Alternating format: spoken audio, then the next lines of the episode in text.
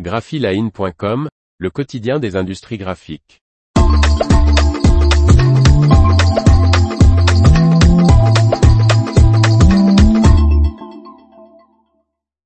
Le groupe Ricobono, au-delà de l'imprimerie, une palette d'activités complémentaires.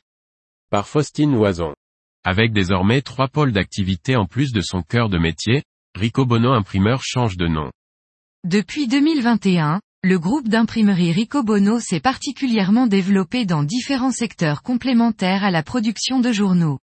Afin d'afficher cette nouvelle polyvalence, Ricobono Imprimeur change d'identité et devient le groupe Ricobono. Le groupe familial, né en 1900, a pour métier historique l'impression de la presse quotidienne nationale. L'impression de journaux représente aujourd'hui 35% de son chiffre d'affaires qui s'élève à 250 millions d'euros. Avec ses 2800 salariés, il a développé trois autres activités, l'impression de magazines, catalogues et prospectus publicitaires qui cumulent également 35% des ventes, et depuis 2021, la distribution et portage, avec Proximi qui livre 180 000 abonnés par jour et 4400 points de vente, 20%, et le façonnage et brochage avec France Routage, 10%. Pour mettre en avant l'ensemble de ces activités, le groupe présidé par Guillaume Ricobono, cinquième génération du fondateur, a travaillé sur un nouveau logo et nom, qui conserve le cercle bleu, mais fait disparaître le mot imprimeur. Cette nouvelle identité doit aussi assurer une cohérence visuelle de ses 12 imprimeries, 3 centres de brochage et 7 sites de routage, tout en étant facilement reconnaissable à l'international.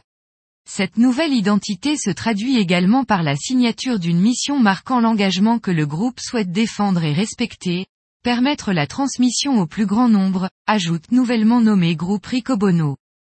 Depuis qu'il a pris les rênes en 2017, Guillaume Ricobono a doublé le chiffre d'affaires du groupe notamment grâce aux acquisitions de Proximi et France Routage. Ses activités de routage, brochage et distribution sont en parfaite synergie avec son cœur de métier. Pour le PDG, la consolidation au niveau régional, national et international n'est pas suffisante. Elle doit être accompagnée d'une diversification ciblée et d'une écoute constante des besoins de l'écosystème. Autrement dit, le groupe Ricobono compte poursuivre la consolidation de ses quatre pôles, sans pour autant être offensif sur le marché. L'information vous a plu, n'oubliez pas de laisser 5 étoiles sur votre logiciel de podcast.